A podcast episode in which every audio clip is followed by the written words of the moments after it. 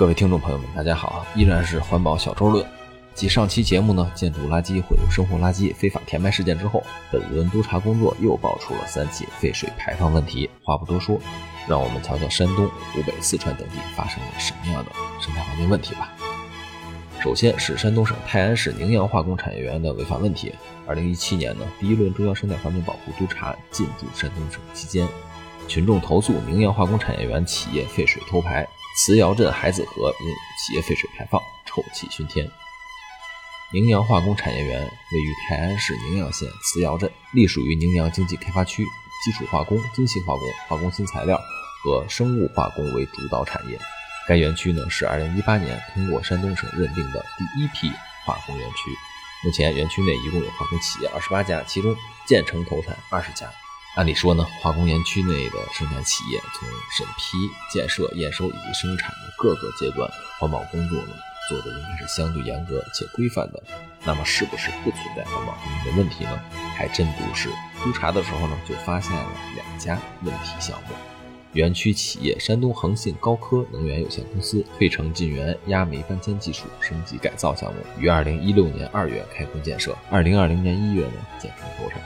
督查发现。该项目煤炭消费减量替代方案弄虚作假，虚报替代煤量三十五点四万吨标煤。山东晋煤明升达化工有限公司合成氨和尿素项目批小见大，批复呢是年产四十万吨合成氨和六十万吨尿素，但实际建成之后呢，产能呢变成了六十万吨合成氨和九十万吨尿素，为批复能力的一点五倍。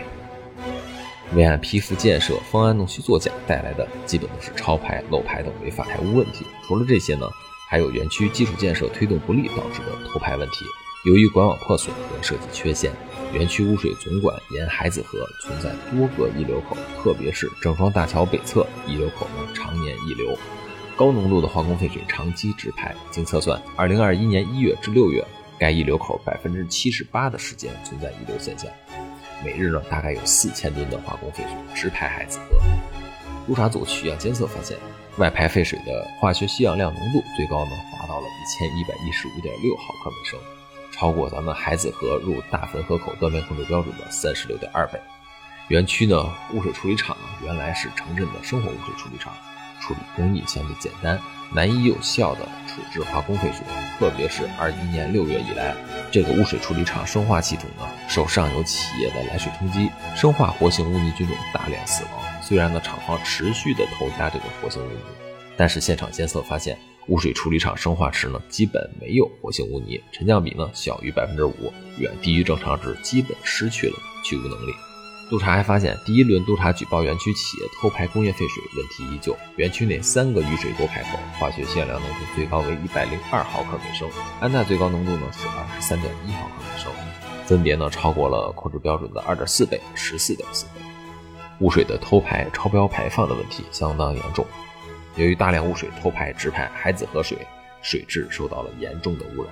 河水常年呈红褐色，居民反响强烈。在二零一七年中央生态环境保护督查期间呢，曾两次投诉海子河污染问题，但当地未彻底解决问题就上报整改完成。宁阳县绿色发展呢理念呢树立不牢，生态环境保护主体责任落实不力，园区基础建设呢设施相对滞后，工作不细不实，致使海子河污染问题呢长期得不到解决。本次督查也算是彻底爆了雷。再来看看湖北省，作为我国磷化工第一大省。磷化工企业产生的固体废物磷石膏年产生量呢居全国首位，全省的磷石膏库包括在用、闭库和停用的，一共有三十七座，总占地呢十五点八平方公里，其中呢有十八座距长江和汉江干流不足五公里，最近的一座呢距离长江仅五十米。大量堆存的磷石膏不仅侵占了土地资源，其中含有的水溶性五氧化二磷。和水溶性氟也对长江水环境安全构成较大的风险隐患。相关部门在磷石膏综合利用工作中呢，笔数不清，情况不明。督查进驻期间，湖北省经济和信息化厅两次提供了磷石膏综合利用情况。在第一次提供的材料中呢，黄冈市2019年磷石膏综合利用率呢是百分之三十五点八。在第二次提供的材料中呢，这个利用率呢又变更成了百分之六点五六。但是呢，督查组对黄冈市唯一的磷石膏产生单位现场核实发现，其2019年的磷石膏综合利用率为零，与相关部门所提供的材料呢差异明显。巨量的临时膏堆存呢，一旦泄露，就会对环境造成严重的污染。湖北祥云化工股份有限公司就有这样的一个临时膏库，距离长江干流不足三公里。由于防渗措施落实不到位，一八年建成投运后不久，该库呢就发生了泄漏，并且呢污染了周边的水体。库旁大泉洞泉眼原来呢是咱们周边百姓生产生活的用水来源，被污染后受影响的周边群众达一百四十九户。其后企业虽然修建了应急处理措施，但没有从根本上解决渗漏问题，污染问题依旧。七月十八日暗查时发现，仍然有部分临时高的渗漏液从大泉洞流出。污染周边地表水，受污染河水呈奶白色，形成明显污染带，经梅福港汇入东风港，导致东风港内鱼类死亡，群众反响强烈。监测后，超出了地表水三类标准三千多倍的结果，最终也不难预料。再来看看另一家单位，湖北省黄麦岭磷化工有限责任公司呢，胆子更大一些。他们呢，通过雨水口偷排污水，经监测总磷氨氮和氟化物浓度分别是二百四十三毫克每升。五十六点七毫克每升和三百二十三毫克每升，分别超出了地表水三类标准的一千二百一十四倍、五十五点七倍和三百二十二倍。污水排入大堰河后，最终汇入环河，导致下游十公里处的余家坡国控断面不能稳定达标。厂区内呢，生产化工用染色器发生泄漏，并且通过雨水口直排外环境，导致大堰河受到污染，呈明显的红色。襄阳市南漳龙蟒磷制品有限责任公司临时膏库内的临时膏呢堆填不符合规范，雨天时呢临时膏被冲刷直排外环境。该公司呢部分临时膏被转移到了襄阳龙蟒钛业有限公司的渣库进行一个堆存。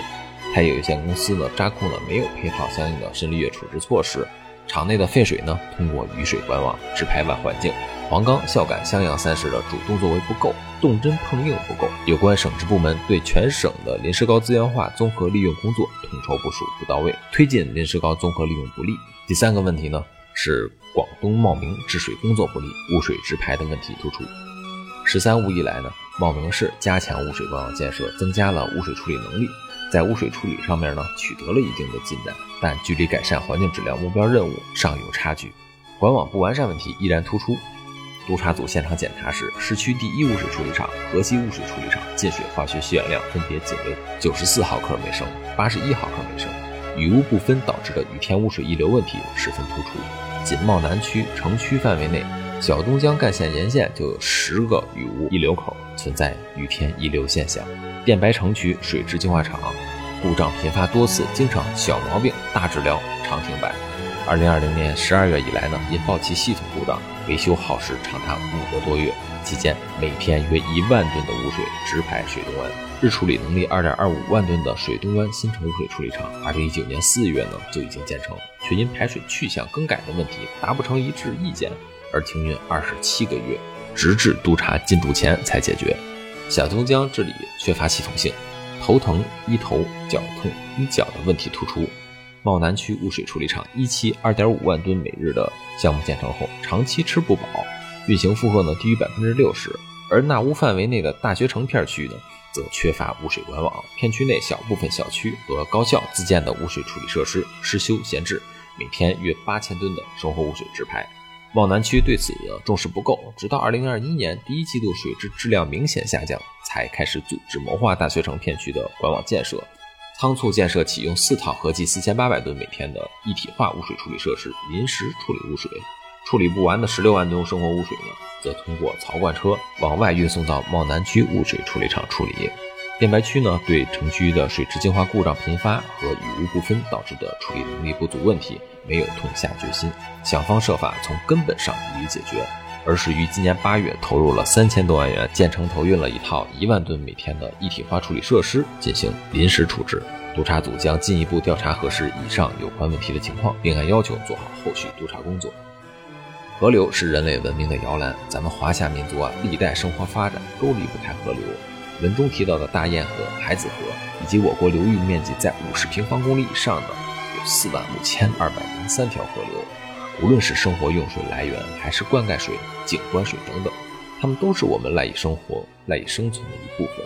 任何想对我们的水源动手动脚而牟利的行为，我们绝不答应，终将被清理整治。本期节目结束，下期节目呢将继续为您带来四川遂宁以土壤改良之名使非法填埋之时，中国有色集团敷衍应付整改，以及中国黄金资源开发生态破坏等引发的生态环境问题。感谢您的订阅、转发、关注，我是小周，与您聊环保，咱们下期再见。